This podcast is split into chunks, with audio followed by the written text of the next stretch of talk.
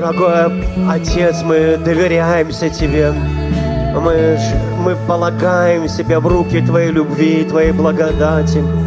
Мы благодарны, что Твой Дух Святой, могущественный, великий мастер, друг наш, учитель наш, помазанник наш, Он научает нас изнутри. Мы благодарны, что Твое помазание учит нас. Я благодарю Тебя, Святой Дух. О, мы открыты для Тебя, Святой Дух.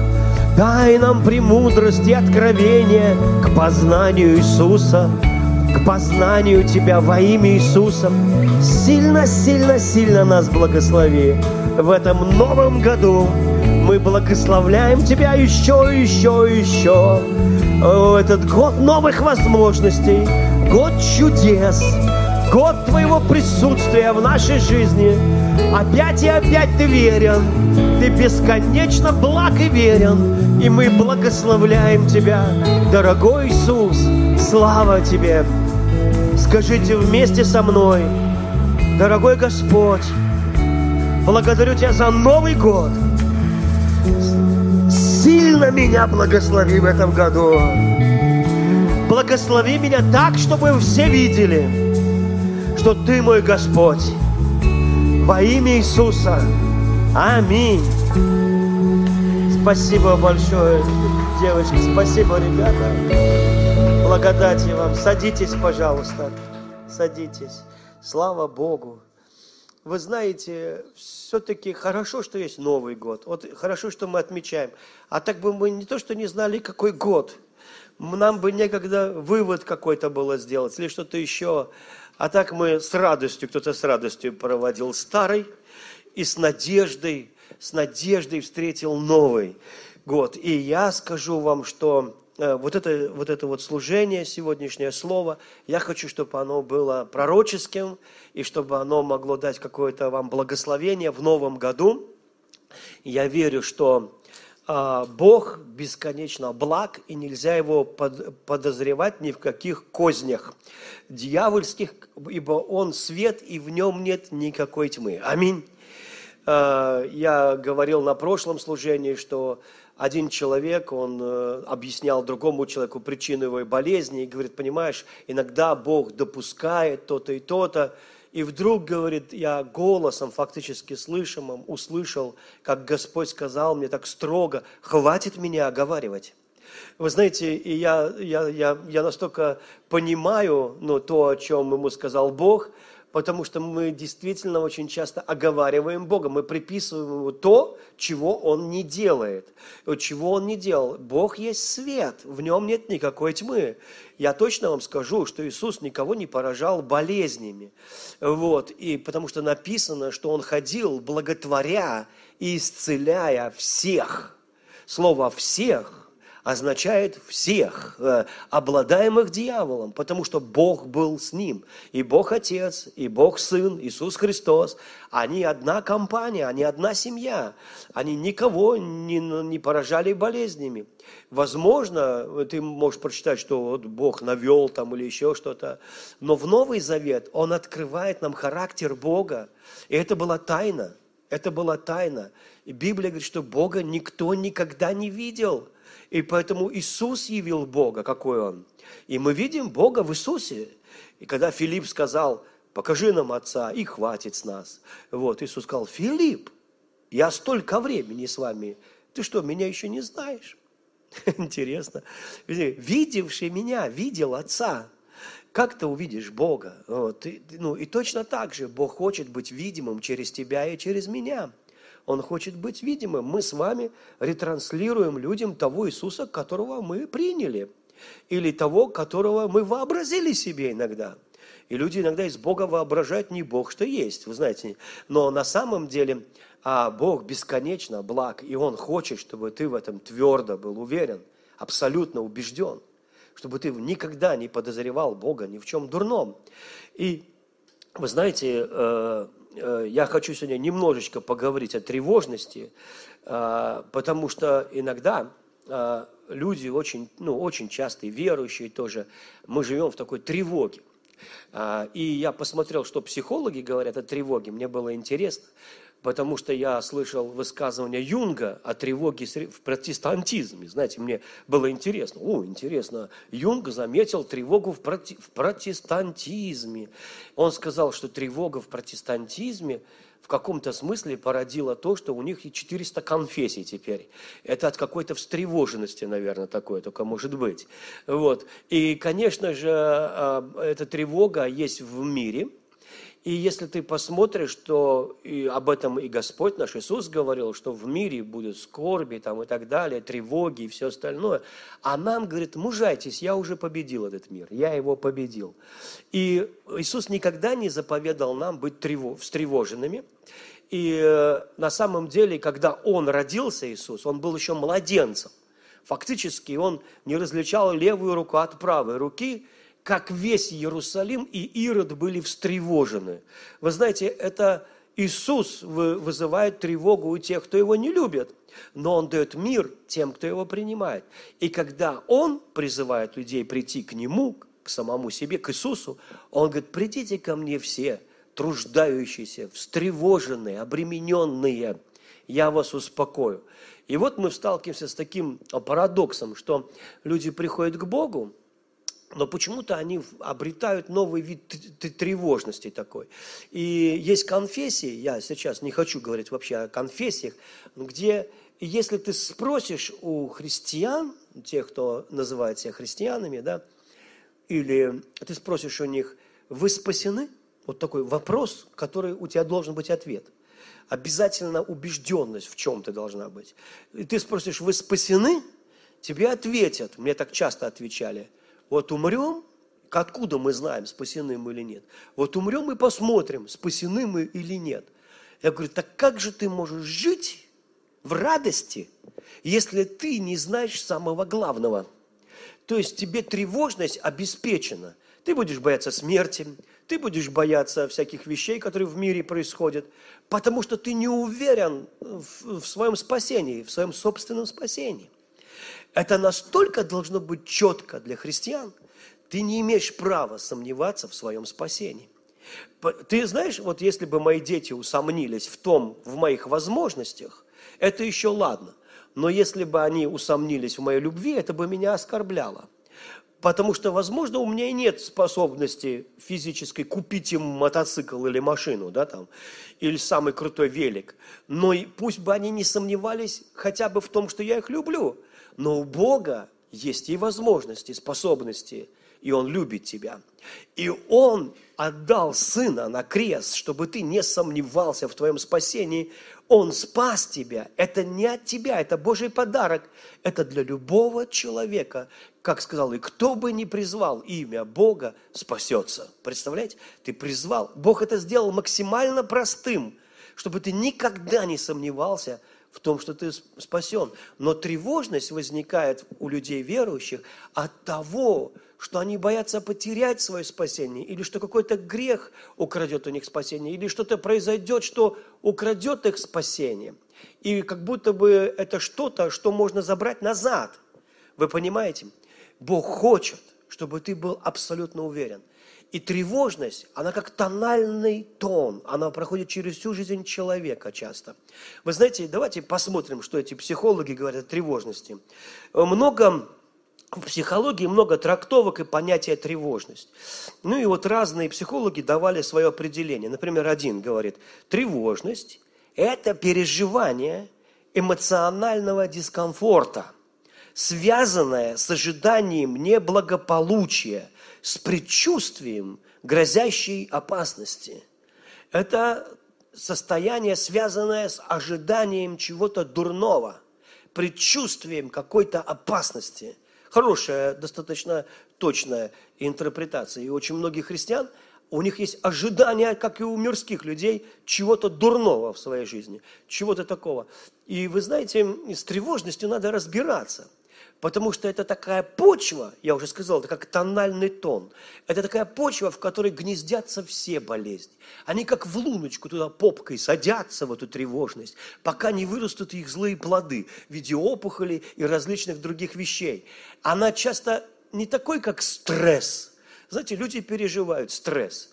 Э, наши отцы и деды переживали такой стресс и жили, знаете, со своими зубами в могилу ушли еще, вот, до 90 с чем-то лет.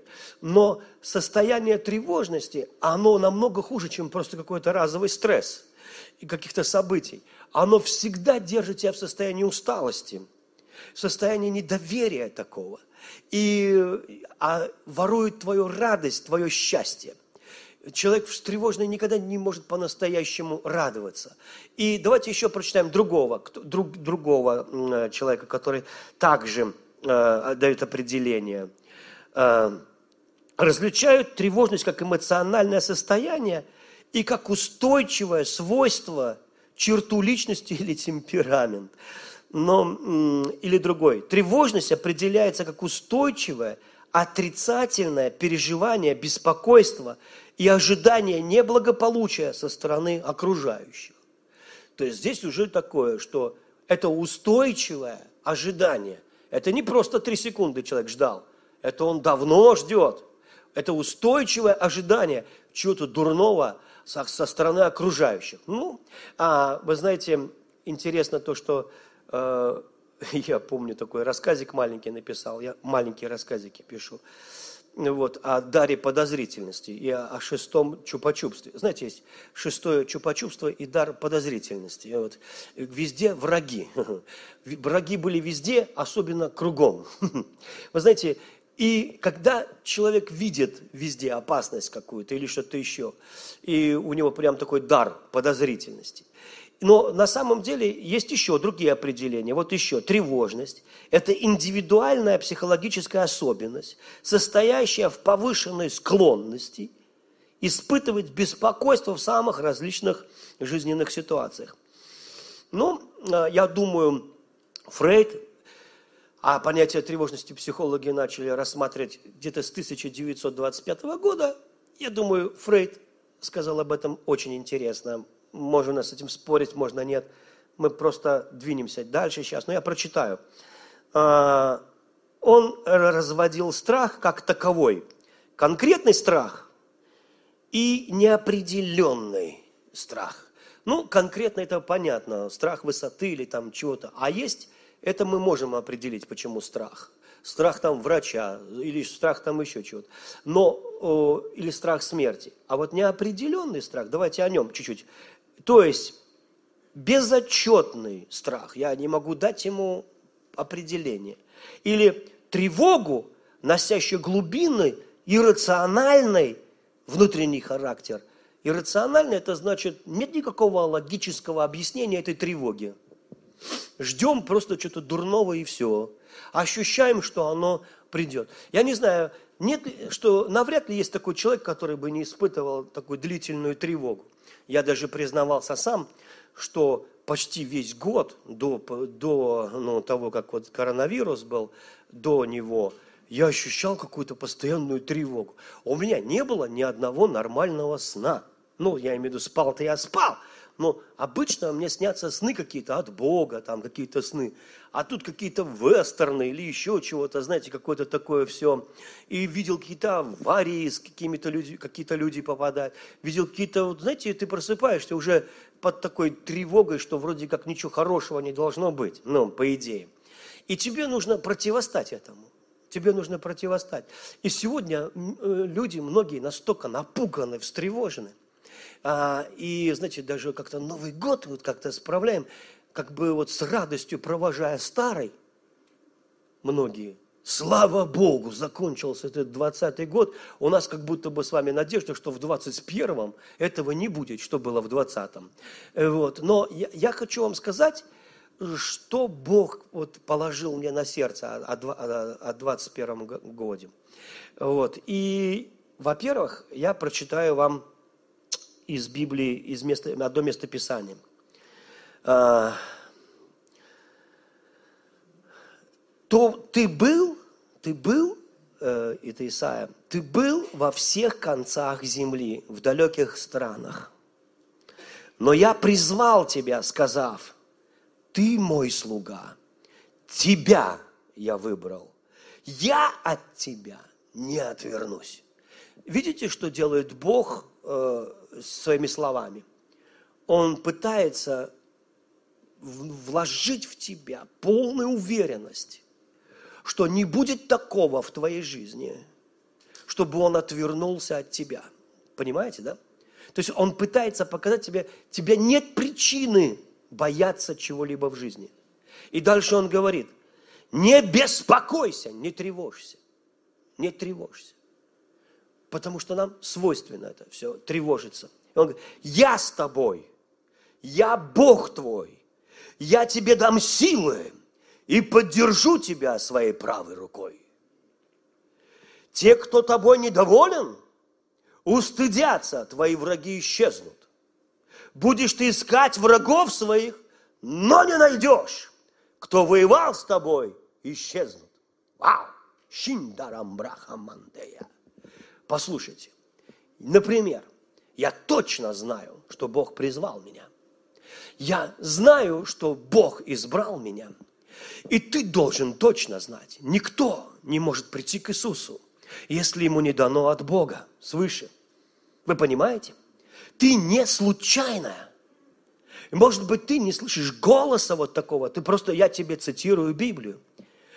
Я, я слышал про одного пастора, он молодежный пастор в огромной церкви в Америке. Молодой еще парень, ну, может, там как молодой, ну, 30 с чем-то лет. Вы представляете, он говорит, я был успешным внешне, все выглядело успешно. Но меня раздражали эти духовные люди своими снами, у них видение, у них посещение, говорит. У меня никогда, у меня даже ни одна мурашка по коже не пробежала, сигнализируя мне о Божьем присутствии в моем жизни. Я вообще, честно говоря, не любил Бога. Я не мог это сказать никому, потому что я лидер, молодежный лидер, я вел всех вперед. Но я не мог открыть им сердце, я не любил прославление. Я ждал, когда оно закончится – и дома я не славил Бога, у меня не было ничего. Я верил в Бога. Но я не, ну, я не мог сказать, что я знаю Бога. Я боялся Бога. Если бы, говорит, можно было, и я бы знал, что не пойду в ад, я бы покончил с собой. И если бы, говорит, я умер, я бы очень не хотел жить с Богом на небе. Я бы хотел жить где-нибудь в раю, на краю, лишь бы только не в аду париться, подальше. И когда все пойдут петь Богу, что у него там есть такое время, где все поют, я бы не хотел туда ходить. Я бы хотел, чтобы меня не трогали. Просто быть.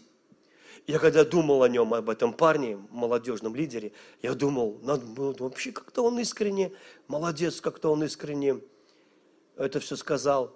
Вот, например, я, не почтите это за гордыню, но я очень хочу не просто на небо, я не, не хочу на небе свой дом – я хочу к папе домой. Я хочу в дом моего отца. Я там хочу быть, вечность. Я хочу быть в присутствии. Я знаю, что это очень круто. Это круче, чем дом у озера. Это круче, чем просто дом с прекрасными цветами. И, и, и, и я хочу вам сказать, что если бы Бог сказал мне, выбери себе дом, я сказал, а можно у тебя дома жить? Зачем мне мой? Можно в твоем? Знаешь, откуда, откуда это желание начинает? У нее маленькие корешки этого желания откуда? От того, что ты любишь быть в церкви. Это то земное, что вообще часто не похоже на небесное. Уж столько сплетен, сколько в церкви, иногда и в миру не услышишь. Апостол Павел Каринской церкви пишет, смотрите, как бы вы друг друга не сожрали – вы начали там с этого пастора, потом этого, потом старшего пастора сожрете, потом друг друга сожрете. Потому что часто очень много плотских христиан. Ну, очень много. Я могу вам говорить, не будьте плотскими, я вам говорю, не будьте плотскими. Я вам говорю, хватит быть плотскими, хватит ругаться. Но, знаете, христиане интересный народ. Иногда мне пишут люди, ну так, знаете, недоброжелательно. Вы мне не ответили на смс-ку. А еще любовь, любовь. Фу! Я говорю, ну вы тоже сейчас не пышете любовью. Ну. Вы ожидаете ее от меня. Не, ну, я физически не могу на все смс ответить. Понимаете, я, я, я не Христос. Я, я не могу пыхнуть на вас всех. Мне, я пыхаю на жену. Ну вот. И это было бы неплохо, ну, может быть, и, и знаете, ну, как бы напыхать любовью прямо на весь мир я не способен. Вы переоцениваете меня.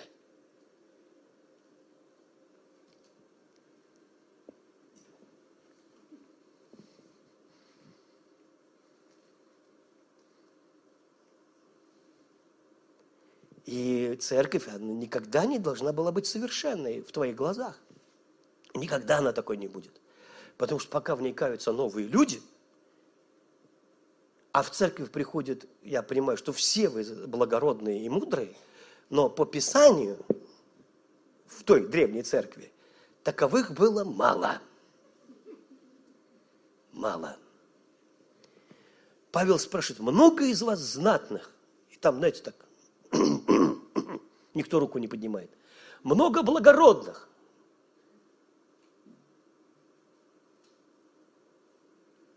А если говорить про нашу страну, где в семнадцатом году всех благородных сослали, то мы с вами первые, кто начинаем стараться.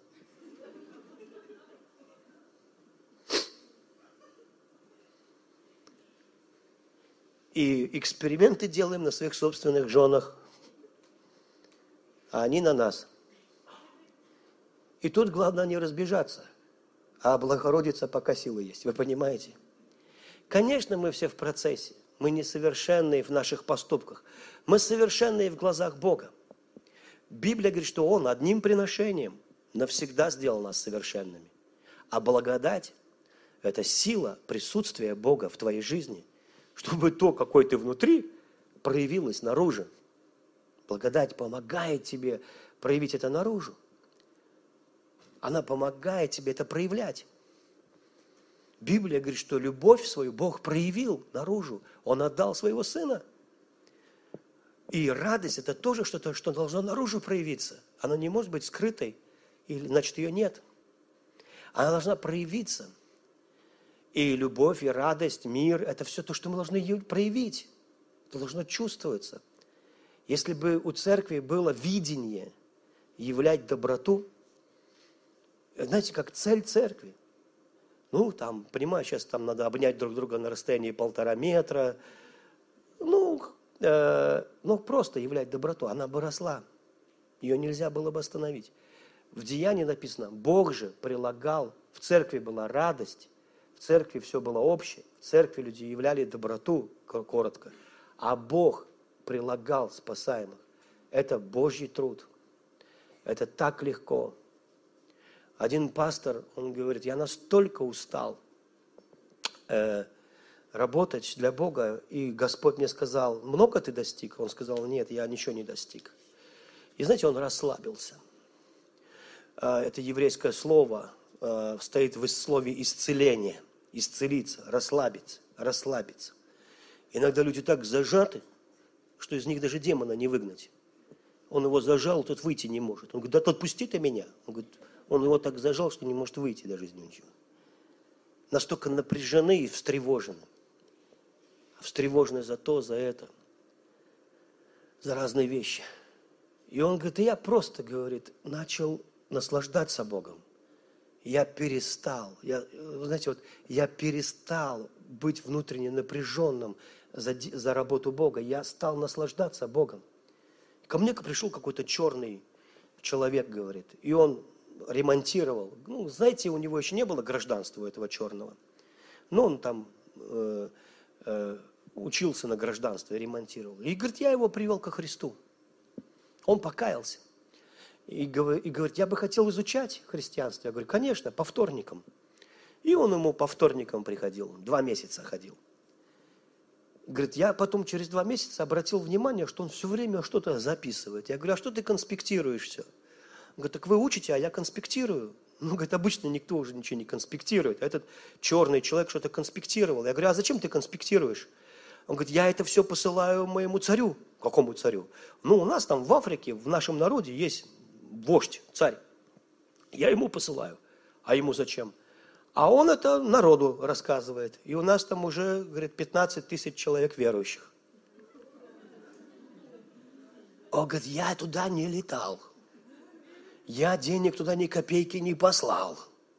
Я туда даже пастора не послал. Я вообще не старался. И вдруг в моем нестарании начинает стараться Дух Святой. Он начинает работать. Вы знаете, в нашей встревоженности, а у протестантов своя встревоженность, мы же люди дела. Мы, если что-то не доделали, мы встревожены. Вдруг я Богу не угодил, вдруг Бог мной недоволен, вдруг еще что-то. У меня для вас радостная новость. Бог доволен. Вы знаете, ты никак не сделаешь Бога довольным. Он давно доволен. Послушай, тебя еще не было, он уже доволен. Он надмирный Бог. Он не тот, кого ты удовлетворяешь. Это Он тебя удовлетворяет. Он не тот, который нуждается в твоем жертвоприношении. Это Он тебе дает деньги и все. Это Он, потому, это Он сказал блажение давать. Это Он раздаятель самый первый. Это Он мечтает, чтобы ты принимал. Потому что все, что ты примешь, и посыпется от тебя с избытком, и оно будет сыпаться мерою доброй, переполненной, натрясенной, угнетенную, на других людей будет сыпаться. Ты не сможешь скрывать доброты, ты не, не сможешь скрывать своего процветания, ты не сможешь скрывать, оно будет вываливаться с тебя. Бог хочет тебя благословлять. Это его жажда тебя благословлять. Он жаждет твоего преуспевания больше, чем ты. Он хочет, чтобы ты был в мире. Он жаждет, чтобы ты кушал хорошо. Он чтобы ты был одет. Он умер за это, он ногой на кресте висел он обнищал до, до, до невероятности. Небо было обанкрочено, чтобы выкупить тебя из ада и смерти. Он это сделал, и Он хочет, чтобы ты взял это. Потому что если ты берешь такого Иисуса, ты такого ретранслируешь другим людям. Он невероятный слуга, и Он непостижим. Он царь царей и самый-самый смиренный слуга, который как, как можно было бы найти. Он обожает это делать, он обожает служить. И когда ты принимаешь Бога таким, не подозревая его в каком-то зле, то тогда ты начинаешь это отдавать другим. Это чистое служение. Потому что истинная праведность – это неосознанная праведность. Фарисеи, которые осознавали свою праведность и говорили, благодарю Тебя, Боже, что я не такой, как это, это значит твоя праведность, а не Божья. Это твоя личная праведность, и ты лично хвастаешься. Это не зачет, но настоящая праведность, как дар, она неосознанная. Поэтому Иисус говорит, э, вы, я был в больнице, вы меня посетили, я был наг, вы меня одели, я был голоден, вы меня накормили. Они говорят, когда мы тебя накормили? Когда мы тебя посетили? Да нет, мы этого не делали. Он говорит, когда вы делали самому маленькому, вы сделали мне. Так это просто никак, а как я не сделаю? А как я это? Когда это никакая неправедность, это просто обычная человечность. Вот это и есть моя праведность. Вот это и есть то, что ты делал легко. Потому что, это, потому что ты был переполнен Богом. Потому что ты не мог по-другому. Понимаете? Это ты, ты дар, ну, это совсем другое. Это неосознанная праведность. Любая осознанная праведность – это твоя. Ты точно знаешь, где ты себе галочку поставил я молился, я сделал то, я сделал это, я сделал это. Как один мне написал, ну, благословен я некоторыми письмами. Пастор Сергей, я молюсь, молюсь, пощусь, пощусь, пою, пою, пою, пою, и ничего, и ничего вообще. Я ему ответил, у тебя еще все хорошо. Он, один человек, пахал, пахал, пахал, пахал, как папа Карло на папу. И даже козленка не дали. А у тебя еще все нормально, у тебя еще ничего. А другой вообще козла каждый день в жертву приносил. Каждый день козленка в жертву. А у него все дети умерли. И весь бизнес потерял. Так что у тебя еще все хорошо, продолжай петь. Ты скажешь, о чем ты, пастор? Да я о том, что Бог хочет научить тебя. Не что ты ему курица, он тебе дождь а что Он любит тебя и что Он ожидает, что ты примешь это. Вот почему Иов проснулся весь в проказе. Его религия, его теология рухнула. Она не выдержала испытания. Он выдержал испытания, но его теология нет. Он был стоик, он был вынослив, он был волевой, он держался хорошо. Но Иисус-то пришел для самых слабых. Иисус пришел для самых никчемных. Иисус пришел для тех, кто не знает, как молиться. Иисус пришел для тех, кто не чувствует ни, вообще ноль, самый недуховный. Иисус пришел для проституток, фактически для блудников, для самых грязных людей, которые вообще к духовности отношения не имели. Его спасение не сходит так глубоко и берет тебя за самый низ, где невозможно уже ниже падать. И там он тебя находит. Он берет самых слабых людей, самых немолитвенных людей, самых ничтожных и делает их апостолами и пророками. Это все не так работает, как этот мир говорит. Мир хочет заработать Божье благословение – и Господь открывает его, вот ты где был, когда я творил мир? Скажи, если знаешь. То есть он говорит, я надмирный Бог, я ни на что не похож. Все, что вы видите, это мое творение, это не я. Чем ты можешь мне угодить? Что ты можешь, чем ты можешь меня убедить, у, удивить? Ты можешь, у, у, Библия, ты можешь обрадовать Бога тем, что ты принимаешь Его любовь. Ты можешь обрадовать Бога. И это благословляет Его. Ты скажешь, ну на земле не так, да, там в царстве все наоборот, шиворот на выворот. Здесь мы угождаем друг другу так, а там тем, что ты веришь и принимаешь. Вот почему у христиан встревоженность. Они основали свою веру на делах. А дела всегда скажут недостаточно. Недостаточно. Молился? Недостаточно. И потом мы всегда скажем, если мы молились и достигли, мы всегда скажем – мы молились шесть часов. Мы молились. У меня коленки, как у верблюда. И Бог услышал это. И, и тем самым они показывают, что Бог, Он злой. Что Он дождался, когда у него коленки будут, как у верблюда. И поэтому ему ответил. Но не все такие стойки, как Иов. Большинство христиан, они слабаки. А, оно, Библия говорит, самый слабый будет, как Давид. Почему? Потому что это не твоей силой, не, не воинством, это Духом Божьим сделано. И часто, чем больше тебя, тем меньше Бога. Чем меньше тебя, тем больше Бога. Так в чем же здесь секрет? Он, секрет в богопознании. И на самом деле интересно, что у Бога была мечта, чтобы люди знали Его.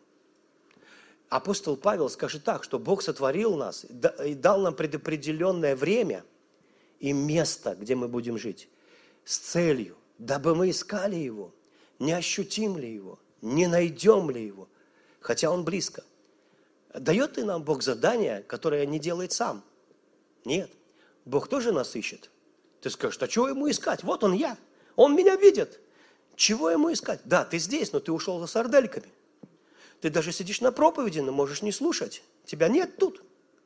Ты в другом мире иногда. Я помню, приходил к Богу, говорил, Господь, начинаю молиться, вхожу в присутствие и ухожу и говорю, Господи, я хочу славу Твою, славу Твою. И только начинает слава приходить, я такой, о, спасибо, Господь, я пошел, я был... И однажды он мне проговорил, так ты не даешь мне даже времени. Ты уходишь, твое внимание быстро рассеивается, ты покидаешь, и опять Бог ищет тебя. Бог ищет тебя. Женщина искала монету, это образ Духа Святого. Пастырь искал овцу. Папа ждал сына. Они все ищут человека. Они жаждут человека, они обожают человека. Вся троица влюблена в человека. Дух Святой любит тебя по-своему, Иисус по-своему, Отец по-своему. Но они все обожают тебя, любят тебя и довольны тобой. И даже если ты самый немолитвенник, и вот этот пастор, который мечтал быть в раю на краю, самый недуховный из всей своей паствы, скорее всего – но, вы, но лидер их. Вдруг однажды Господь ему говорит, сын, ты никогда не видел снов? А, нет, никогда. Ты никогда не видел видений? Нет, никогда. Ты никогда не переживал присутствие Божье? Он говорит, нет, никогда. Он говорит, ну, значит, ты самый недуховный, да? Он говорит, написано, Господь говорит, я люблю тебя. Он говорит, я знаю. Он говорит, тебе достаточно моего слова или что-то еще надо? И вдруг его осенило. И он сказал, мне достаточно твоего слова. И с этой секунды он стал самым счастливым человеком в церкви. И он говорит, знаете, говорит, у меня, я самый недуховный по-прежнему. Но я, говорит, возглавляю всех этих мистиков. К ним кто енох придет, кто еще кто-то. Ко мне никогда енох не приходил. ни Матерь Божья, ни Енох, даже пол Еноха, даже тень Еноха не посещала меня, никто. Но, говорит, я настолько радостный, мне достаточно Его Слова. И если Он сказал, что Он любит меня, я сказал Ему в ответ, мне достаточно Твоего Слова. И вдруг моя вера включилась, и помазание начало двигаться в моей жизни. Оно всегда было. Оно всегда было. Но я всегда был в поиске чего-то еще, что мне казалось круче, чем просто слово – Тебе достаточно слова, что я Господь, говорю тебе, мир тебе, не жди дурного в этом году. Я говорю тебе, не жди дурного в этом году. Вот будешь искать твоих врагов, не найдешь их. Тебе достаточно моего слова. Или тебе надо еще что-то, пару снов, знамений. Фарисеи всегда искали знамения.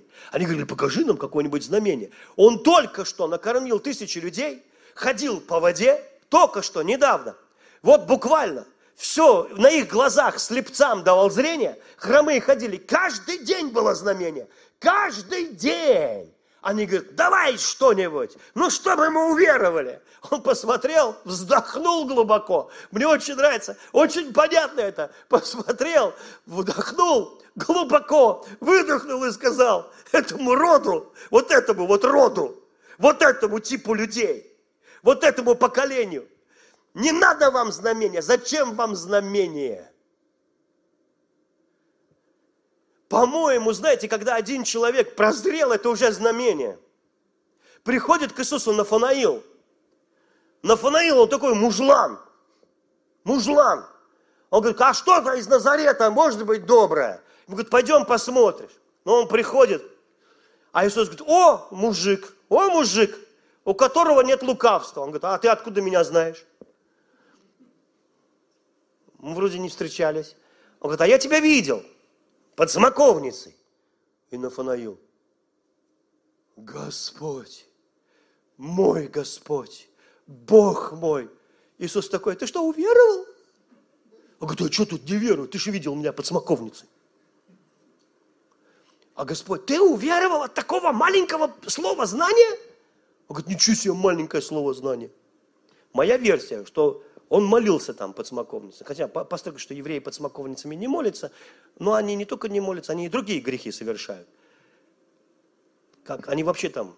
Он, видно, там не молился, он просто сказал, Господи, ты хоть видишь меня?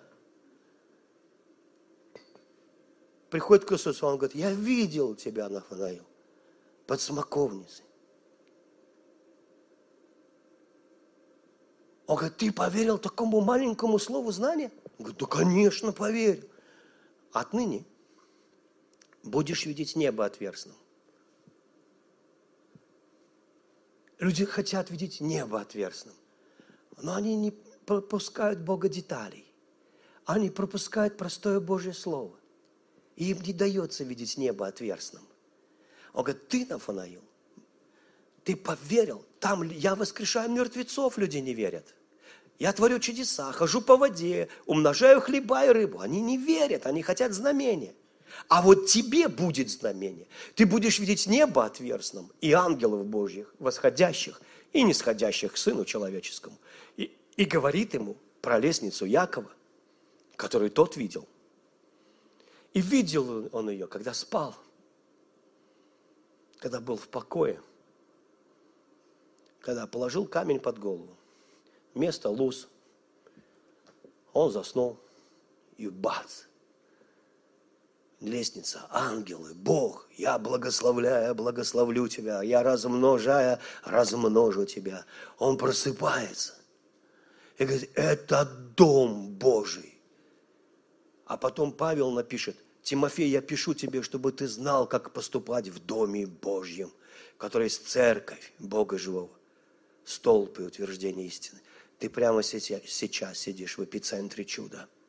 Это место Бог любит, когда мы собираемся вместе. Он любит это. И ты, здесь молитвы отвечены, здесь чудеса. И дальше Господь говорит, будешь ты искать врагов твоих, но не найдешь. Кто воевал с тобой, те исчезнут. Я Бог твой, я Господь, я говорю, не бойся, Я помогу тебе. Не бойся, ты бесценна.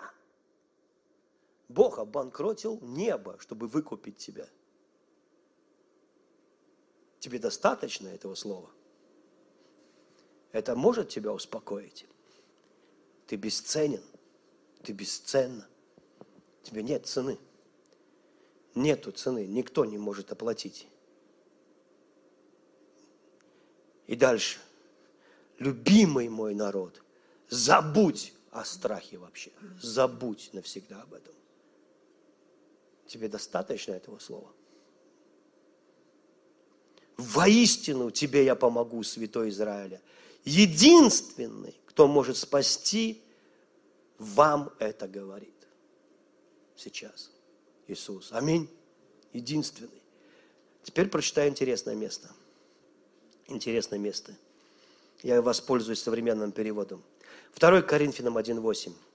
Братья мои, мы хотим, чтобы вы знали о том, что претерпели мы в Азии. Мы измучены были выше силы, так что даже не чаяли остаться в живых.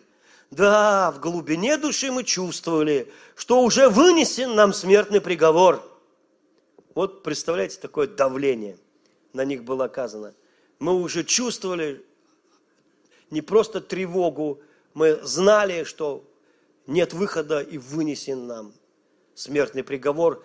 И потом пишет, так случилось, чтобы... Мы, когда с нами что-то плохое случается, мы говорим, это случилось, потому что я сделал то-то и то-то. Это случилось, потому что я то-то и то-то. Эх, я вот здесь, может... И мы иногда себя исследуем. Я, я не против, чтобы исследовать себя. Я не против, я, я, я тоже себя исследую. Я говорю, Господь, что я мог сделать не так или что-то еще. Дух Святой сигнализирует мне, я каюсь в этом. Это нормально. Но почему это случилось? Давид приходит в Секелак, а он сожжен полностью. Жены и дети угнаны в плен сирийцами. И не только у него, у всех его друзей. Все то, что они награбили честным трудом, ограблено у них. И его друзья, они собрались вместе, и они плакали, пока было силы. В Библии написано, они плакали до вечера весь день, они шли домой, они думали, да их борщ ждет. Они измуч, они воевали только что, они устали, смертельно устали. Они приходят и видят попели, пепелище. И они не есть, они ничего не едят, они просто плачут и стонут, потому что их дети угнаны в плен, и жены в плену. И они стонут просто, и они говорят, надо убить Давида, давайте побьем его камнями. Это же он написал псалом. Если Господь не охраняет города, напрасно бодрствует страж. Если бы Бог был с Давидом, он бы охранял. Мы же воюем с врагами Господа. Почему Он нас не охраняет? Кто виноват? Кто согрешил? Кто набедокурил? Кто разозлил Господа нашего? Давид у нас атаман. Давайте его побьем. А Давид в этот момент, он надевает ефот, и он не задает Богу вопрос, Почему? Почему с нами это произошло, Господи? За что, Господи? Потому что Давид знал, что вопросы, начинающиеся с слова «почему», почему-то не отвечаются. Это вопросы, которые унижают Бога. Куда ты смотрел? Ты что, спал? Ты ушел в туалет, может быть? Почему? Почему? Как будто Бог, Он что-то не контролирует. Он знал, что Бог все контролирует. И Он задает правильные вопросы а настоящий атаман, настоящий мужик. Он спрашивает, Бог, я их догоню? Мне гнаться за ними? Да. Догоню? Догонишь. Замочу? Замочишь. И он, по коням! И они гнались целый день. Потом били врагов целый день. Потом добычу делили целый день. Грузили все это. Это тяжелый труд, труд грузчика – и они до этого работали, они три дня уже не едят, они воюют, и они приехали опять в Секелак, вернули своих детей, вернули своих жен, вернули то, что награбили у них, плюс то, что награбили те, которые награбили у других. Так что Бог знал, что Давиду хватит на пирожки, потому что через три дня он уже был царем в Хевроне. И часто за три дня, всего за три дня до триумфа, вдруг приходит искушение – Но Давид знает, он не задает вопрос, почему мы согрешили, кто согрешил, я или родители его? Он задает вопрос по существу. И Павел говорит, вот это все случилось с нами, вот это все, что мы думали, что даже не выживем, но так случилось только ради того. Видите, как четко? Только ради того. Ради чего, Давид?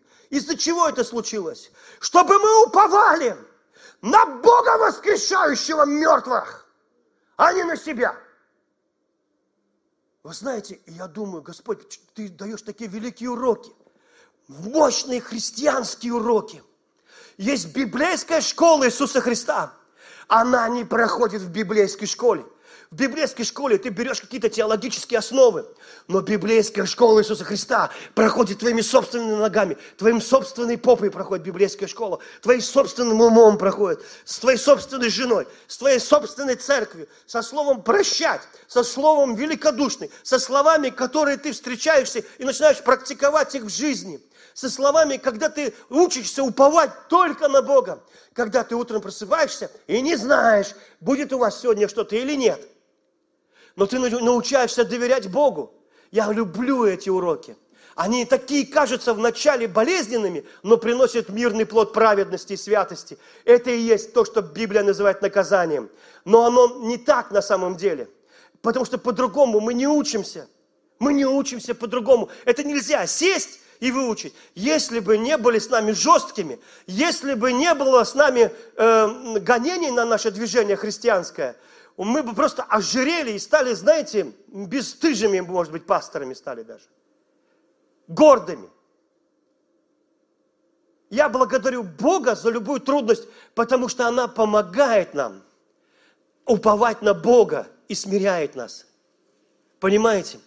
Если бы ты сразу получил деньги – а не прошел через труд, когда ты вроде ручками ты шевелишь и ножками топ, топаешь, а у тебя не получается сразу. И вдруг, когда ты, Бог тебя поднимает финансово, и ты говоришь, нет, ребята, я себе славы не присвою. Я твердо выяснил, что только Бог благословляет человека. Это Бог дал мне время и случай, это Бог поднял меня на эту высоту. Понимаете? И вот даже царь Давид, который увидел, что Бог благословил его, укрепил его царство, озолотил его всем, выходит на балкон, видит Версавию и позволяет себе ее забрать в свою спальню, потому что он царь. И ты думаешь, ай-яй-яй, почему? А сколько ребят классных в бизнесе прорвались, и теперь у них деньги есть на девчонок. А они христиане. А у них есть теперь деньги купить себе кого-то на ночь, потому что деньги позволяют, потому что это вскрыло тайные желания. Раньше денег просто на это не было. Ты говоришь, он раньше такой хороший мальчик был. Да никогда он не был хороший мальчик. Просто денег не было. И, и вдруг человек начинает подниматься. И потом к нему приходит то, что мы называем наказание Божье. Опять Бог учит его уповать на Бога живого, а не на себя. Пошел заново. А почему? Павел говорит, это случилось. Мы даже не чаяли бы. Я Павел, ты такой совершенный. Ты межгалактический апостол. Ты реально привел ко Христу всю вселенную, которую можно было наблюдать. Ты столько претерпел. Павел говорит, а мне вот даже было дано жало в плоть, я вам скажу по секрету. За что, Павел? А у меня была склонность гордиться откровениями. Я превозносился. Говорит, ты что, тоже превозносился тоже? Да бывало, говорит, превозносился вот получу какое-то откровение, и чувствую, Петр с Иоанном не догоняет, догоняет. Ну да, маловато у них посещения от Господа, маловато. И вдруг Бог смотрит на тебя и говорит, я не буду тебе давать снов, видения и так далее. Ты говоришь, почему, почему? Ну ты у меня прорвешься сразу. Прорвешься. У тебя никто не авторитет уже будет, ни один пастор. У тебя и так они не особо авторитет. А если тебе еще ангел придет, то все, капец, закончилось твое христианство на этом. Ведь к ним же ангел не приходил. А Бог говорит, а тебе достаточно моего слова? Нет. Ну тогда и ангел тебе не поможет.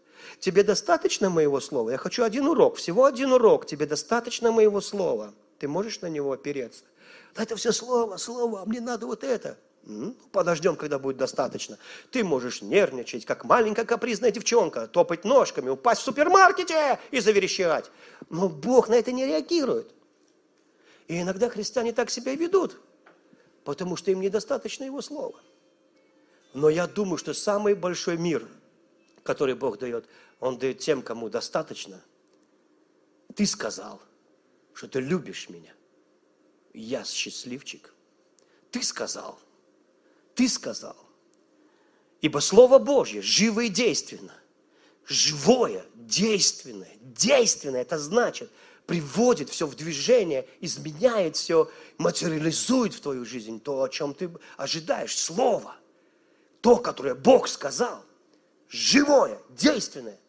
Острее меча острова, оно проникает до разделения души и духа – Туда, где была завеса между душой и духом человека, тоже была завеса, она называется плоть. Ее разорвал Иисус, ее обрезало водное крещение. Там, между духом, святилищем, святым святых и святилищем, святым и святым святых была завеса в твоем духе, между духом и душой. И Слово Божье фух, убрало ее, чтобы ты переживал Бога всей своей душой, чтобы ты чтобы вырвался этот дух на свободу, который в тебе, чтобы ты пережил это. Потому что скинья – это не образ просто небесного, это образ человека. И ковчег – это образ человека. Потому что в твоем сердце лежат скрижали теперь. Прямо внутри. Ты и есть святое святых. Ты и есть, за что умирал Бог. Ты и есть, и ты покрыт крышкой милости, полной крови Иисуса Христа. Полной крови. Ты тайна. Это не себя Бог демонстрировал. Это тебя Бог всегда любил. Это не себя это тебя. Это ты, кого Он желал всегда. Это ты, чью крышку нельзя было приподнять. Это ты, светящийся в Его сердце. Это ты. Ты и Христос. Пока не станете одно. Это ты, Его любимчик. Это ты, в ком Он не чает души. Это ты, внешний двор, вот это туловище душа святой и святилище твой дух, в котором живет Дух Святой. И плоть была разрезана ножницами Духа Святого, чтобы ты переживал Бога постоянно. Понимаете? Это не значит, что твой, ты не захочешь согрешить или что-то не придет. Это значит, что ты навсегда стал новым творением. Навсегда стал совершенным. И Бог вселился в тебя. Вот почему никто не может найти ящик со скрижалями. Вот почему нет храма никакого, нет козы, нет крови, нет жертвы, потому что Христос сделал работу хорошо, Он доволен, Он доволен, Он умирал на кресте, и у Него был мир, шалом, потому что Он знал, что все теперь будет хорошо. Он знал, Он мог доверить это людям теперь, потому что Он знал, что в тебе Дух Бога живого. Он знал, что это уже не исправить то, что сделал Иисус, не украдет никакой дьявол. Это не исправить уже. Он не просто починил что-то, он сотворил заново. И поэтому он хочет, чтобы ты был абсолютно уверен в этом, в своем спасении. И дальше он говорит, итак, имея первосвященника, великого, прошедшего небеса Иисуса, Сына Божьего, будем твердо держаться исповедания нашего. Ибо мы имеем не такого первосвященника, который не может сострадать нам в немощах наших, но который, подобно нам, искушен во всем, кроме греха. Поэтому да приступаем с дерзновением, смело, смело к престолу благодати, чтобы получить милость и обрести благодать для благовременной помощи. Перевожу на русский. Чтобы помощь твоя пришла к тебе вовремя. Нужно приходить к трону благодати. К трону чего? К трону суда, к трону благодати, к трону благодати. А до этого пишет, давайте будем держаться исповедания нашего. Знаете, что такое исповедание? Это технологии, которыми ты забираешь Божье чудо. Сер, сердцем веруют, устами исповедуют. Наша религия – это религия великого исповедания. Вот почему я говорю всегда людям, ты должен говорить, говорить, говорить. Ты должен говорить, кто ты во Христе. Ты должен говорить, кто Иисус в тебе. Ты должен поверить, ты должен говорить. И многие христиане, да я говорил, да я говорил, а оно не работает. Мало, значит, говорил. Да сколько можно говорить? Я говорю, надо больше говорить. Вот когда говоришь, говоришь тысячи раз в день, говоришь, потом пять тысяч раз, потом месяц говоришь, два месяца говоришь, потом чувствуешь, не могу. Вот сейчас начинай говорить. Начнет скоро работать. Я даже таблицу умножения проговаривал. Дважды два, четыре. Я понимаю, что некоторые выучили ее быстро. Я ее до шестого класса уч проговаривал. До сих пор не все запомнил. Для некоторых людей надо говорить больше. Я помню, взял и учил французский, это в театралке. Ну, я вообще так хотел его выучить. Я фразу, представьте, 18 листов тетрадка, да? В клеточку. Я писал фразу в клеточке, потом в следующей клеточке эту же фразу наизусть проговаривал, всю тетрадку переписал, закрыл, положил и говорю, пацаны, проверьте. И забыл. Я никогда такого разочарования в себе не переживал. Я вспомнил учительницу, которая сказала, маме, ваш сын дебил.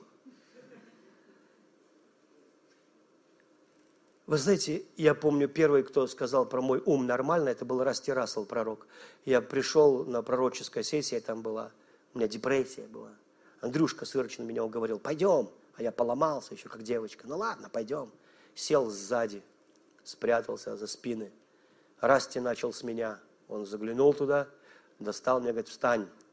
И говорит, Бог дал тебе блестящий ум и острый разум. Я очень удивился. Я подумал, хм, ты играешь на гитаре, это правда. Только я не могу играть вам. Это будет грех. Говорит, на самом деле у тебя сильные музыкальные дары. Но ты никогда в них не развивался. Но когда ты играешь на гитаре дома и поклоняешься, к тебе приходит Иисус и учит тебя. Это была правда. И это было каждый день. Это было каждый день. Я не скажу, что я видел Иисуса, но просто я ложился на пол лицом, потому что у меня не было силы играть от присутствия Божьего. И стонал, и стонал, и стонал, потому что у меня не было слов. Я не мог дышать, меня задыхался от Божьего присутствия. Я просто стонал, а Бог учил чему-то мой дух. И мой ум отдыхал. Просто отдыхал. Я не знаю, что он туда вкладывал, но это было год за годом. Я просто ложился на пол и стонал. Я орал, стонал, выл, как белуга. А вы знаете, что Бог жаждет тебя сильно. И творение стенает. Одна благословенная женщина проходила мимо страшного ночного клуба. Там были такие люди. Когда она проходила – они ей показали пирсинг в тех местах, куда не обязательно показывать. И она шла мимо, они были все в наколках, все грязные, статуированы, все просто в пирсинге. Он был везде, на их половых органах. Даже они это все это показывали, ржали над ней. И она просто мимо шла. И Господь сказал, вернись и вернись и зайди туда. Она говорит, нет. Говорит, вернись, зайди туда, проповедуем. Она, нет и чувствую, ладно, она вернулась. Пока она шла назад, ей засунули язык в ухо, э, там кто-то полезал ее, там ржали над ней. Она шла через всю эту толпу сатанистов фактически. Вышла на сцену, встала, посмотрела на них, и вдруг все затихло. Все затихло. Все затихло. И я услышала стон. Бог мне сказал, издай звук – а я не знала, что такое издать звук. И вдруг я услышала звук. Я подобный звук слышала, когда касатка рождает детеныша. Она издает звук из глубины. И этот детеныш издает звук, такой, только тонкий такой звук. И они, а он приплывает на ее звук, потом отплывает, она издает звук, он возвращается, они играют вместе. И вдруг этот детеныш заболел. И его за толстым стеклом – э, изолировали. И эта касатка издавала такой звук, который невозможно описать. Она искала его, а он метался там, издавая свой звук. И говорит, и в этот момент я услышала звук, которым Бог взывает к своему творению. И я смотрел на всех этих сатанистов и слышала их звук, несмотря на внешнюю ненависть к Богу, каждый из них издавал звук, звук такого крика к Богу, звук, как детеныша, который навсегда потерял отца и мать. Они издавали звук. И я, говорит, не могла выдержать, у меня текли слезы. Я взяла и вышла оттуда. Я шла, и дьявол рядом шел. Эх ты, проповедница, ты ничего не проповедовала, они все пойдут в ад. Чего же ты такая слабая? Надо было что-то проповедовать. Я, говорит, три года скрывала это, я никому не рассказала о своем переживании. Я однажды на большой конференции, на огромной, пять тысяч человек в зале, женщин. Я пошла молиться, пророчествовать. Ко мне подходит одна женщина. И я вижу у нее такой туннель, и оттуда кони вылетают, влетают кони. И я начала ей пророчествовать. А она говорит, ты помнишь меня? Я говорю, нет, я тебя не помню, милая, прости. Столько людей, которым я служу, я не могу вас всех запомнить. Она говорит, ты была три с половиной года в нашем ночном клубе. Никто об этом не знал. Весь мой дух внутри меня перевернулся. Ты была, ты вышла на сцену. И я сидела там и смотрела на тебя, хотела отрезать тебе голову, потому что я возглавляю вот этот весь клуб. Я главная сатанистка, я там была главной. Я возглавляла весь этот клуб. Но из тебя вышел такой свет, что мои зрачки, говорит, сгорели. Я ослепла. И потом я, говорит, пришла ко Христу. И привела весь этот клуб ко Христу. Они все верующие. И вот знаете, иногда я думаю, что есть что-то, о чем, что намного превышает все наши усилия. Сама сила Святого Духа. Сам Бог, который с нами. А Он здесь говорит, не бойся, не тревожься, я держу тебя за правую руку, я тебя избрал. Есть люди, которые, я называю их проходимцами. Мне Бог дал сон, я видел проходимцев они не несут никакой функции, но они хотят. И иногда они берут власть, но у них нет полномочий от Бога. И есть люди призванные. И я вам хочу сказать, ты должен знать, что Бог любит тебя, избрал тебя. И у тебя одно это, когда ты просто полагаешься на Него. Если ты не веришь, говори это вслух. Сколько раз? Тысячи раз. Десять тысяч раз. Это должно быть твое. Это принесет тебе такую радость, такой мир, такой мир. Если ты вдруг потеряешь, и тебя посетит тревога, что ты что-то не доделал или что-то еще, попроси у Бога прощения, но не сиди в клетке. Не сиди в реш... сидеть в чувстве вины, вот сейчас так скажу, чтобы ты понял, так говорит Господь. Сидеть в чувстве вины непродуктивно. И я не хочу, чтобы ты туда себя запирал. Если ты согрешил, молниеносно покайся и иди дальше. Не сиди ни секунды в чувстве вины. Не давай места дьяволу. Он клеветник. Знай, что моей крови достаточно, и я вижу тебя святым. Не дисквалифицируй себя от денег, здоровья и чудес. Это случилось только потому, чтобы ты уповал на Бога живого. И все. И знал, что не плоть Спаситель твой, не человек, а ты, а только Господь. Вот и все. Если ты поймешь это, ты никогда не будешь жить в этой тюрьме. Ты, может быть, даже где-то Давид скажет, Давид, это с тобой случилось, потому что ты к Версавии вошел. Нет, он вошел к Версавии, потому что он не уповал на Бога живого. Давид, это случилось, потому что ты... Нет, не потому, что он не доглядел. Это случилось, потому что он стал расфуфыренным царем на какое-то время. Вот почему это случилось. Это не случилось. Это чтобы вернуть к упованию больше ни к чему. Потому что Богу угодить можно только так. Не радует Бога ни конь боевой, ни воин – радость ему приносит тот, кто все цело полагается, но любовь его бесконечна. Иногда я это проговариваю, проговариваю, проговариваю. Я лежу на ночь и говорю, Иисус, ты тут, ты в моем доме. Откуда ты знаешь? Так написано, написано так, что Он со мной. Иногда я еду в машине, это моя молитвенная комната. Я говорю, Иисус, сидишь справа от меня. И когда я верю в это, такое присутствие. Мне аж страшно голову направо повернуть. Я в мыслях просто задаю вопрос, он мне тут же отвечает. Вот здесь он. Вы знаете, как высвободить присутствие? Вера высвобождает присутствие, больше ничего. Если бы мы корпоративно верили, что это место свято, и что здесь Господь, и что это поклонение свято, и Бог здесь, мы бы полслужения лежали на лице от славы Божьей. Потому что Бог говорит, детки, я всегда с вами.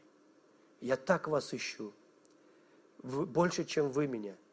Но даже на служении вы иногда то за сардельками побежите, то еще куда-то. Вас так трудно поймать.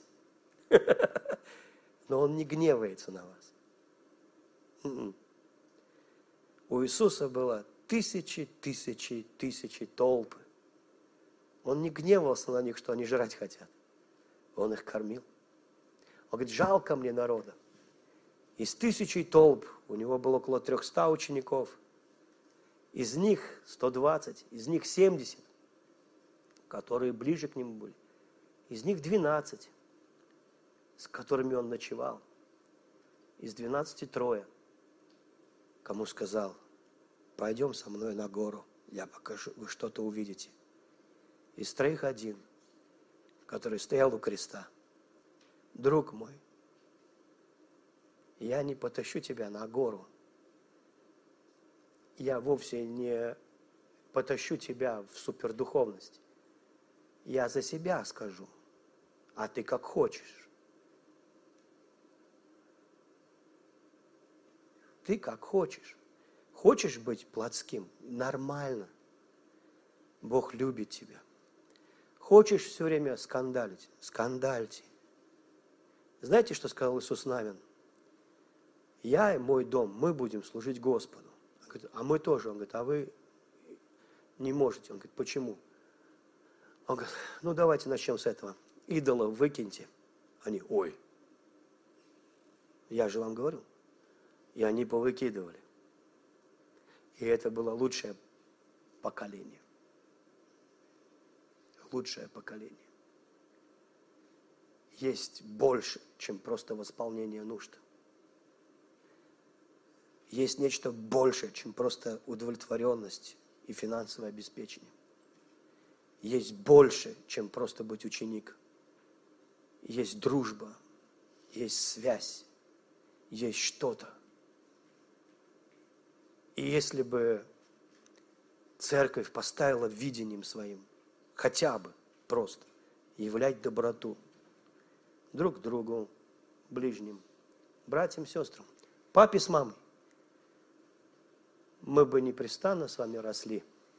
У нас была одна проблема. Куда народ посадить и как парковку расширить.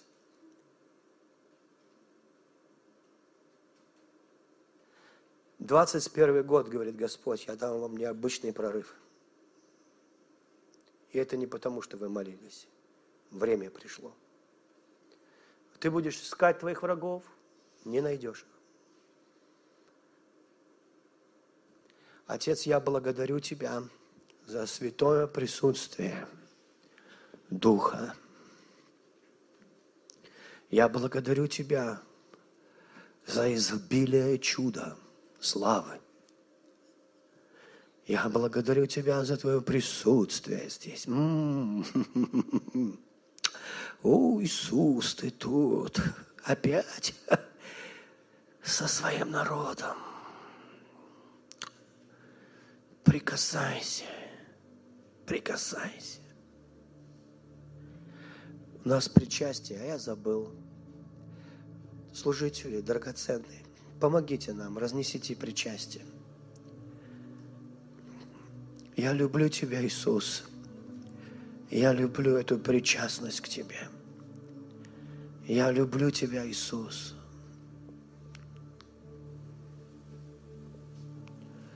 Я люблю Тебя, Иисус.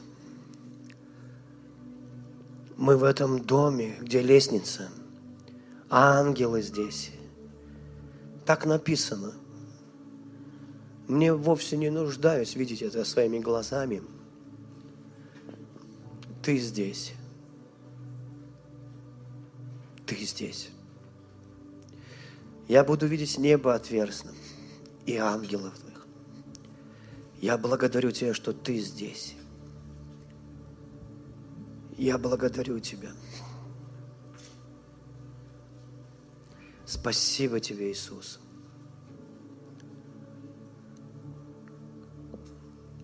Я раньше думал, я прям знал это, что есть великие-великие люди. И так в Ветхом Завете Господь говорит, Моисей, он великий. Я не говорю с ним, как с обычным пророком, через видение или сны. Я говорю с ним лицом к лицу. Но в Новом Завете я увидел, что там какая-то другая картина. Она называется вера. И я увидел, что великие в Новом Завете – это те, кто никогда не видели Иисуса и веруют в Него – как скажет Петр, вы имеете вернейшее пророческое слово и хорошо делаете, что держитесь его. А в другом месте он скажет, которого вы никогда не видя, но веруя в него, любите его. А, или как скажет Иисус, Фома, ты поверил мне, потому что увидел меня. Блаженный. И он говорит не о Фоме, что Фома блаженный, Хотя мы бы сказали, Фома блаженный, он увидел Иисуса. И бы Иисус бы сказал, Фома, ты такой блаженный, ты увидел меня. Но Иисус сказал не так. Он сказал, Фома, ты поверил в меня, потому что видел меня, блаженный. Те, кто никогда меня не видели, но веруют в меня. И Господь спрашивает, тебе достаточно моего слова? Ты веришь моему слову? И если ты скажешь «да», да, Господь. Может быть, однажды возглавишь целые толпы мистиков, которые что-то всегда видят. А твой дух всегда видит Иисуса. Всегда видит Иисуса. Так написано. И ты веришь Слову. Я с вами. О, м-м. я не знаю, меня накрывает. Я так верю. Он сказал, я с вами, и меня накрывает. Дух Святой накрывает. Помазание – это вера. Оно у всех есть, но вера его высвобождает. Ты веришь в то, что ты говоришь, ты веришь в то, что, ты, в то, что Бог сказал. Вот и все. Это проще пареной репы. Это для любого, самого недуховного. Эй, самый недуховный, не молитвенник, ты веришь? Это для, для панды тюфика. Помните, панда, там великие мастера были. И это только пелемешки лопал и всех победил. Есть, знаете, что-то, есть что-то пророческое.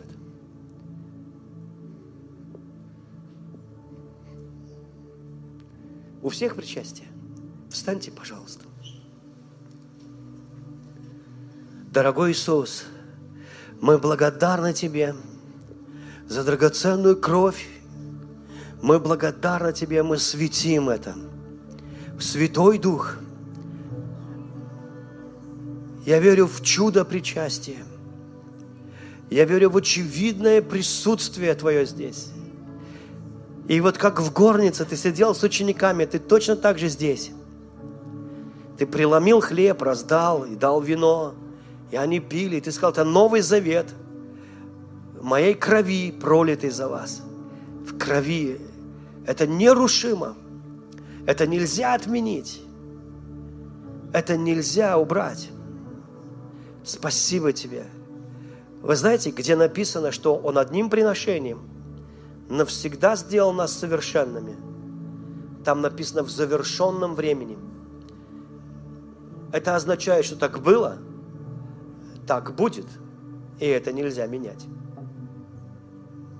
Вот что это значит – так было, так есть, это нельзя менять.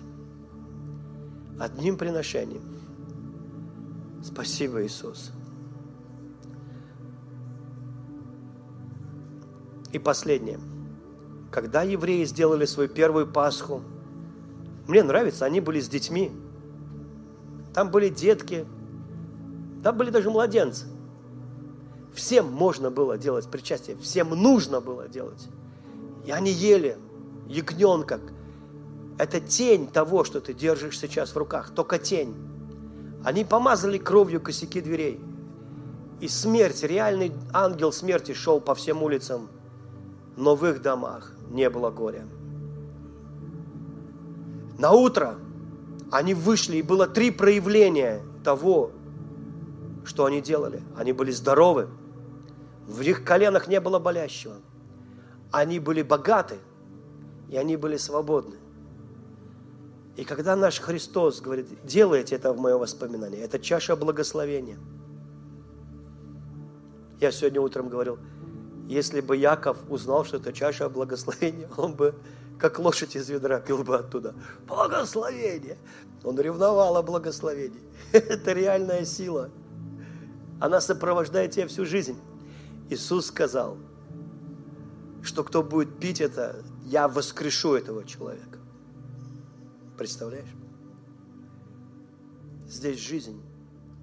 Будьте благословенны. Дух Святой осветил это все. Принимайте кровь и тело Иисуса.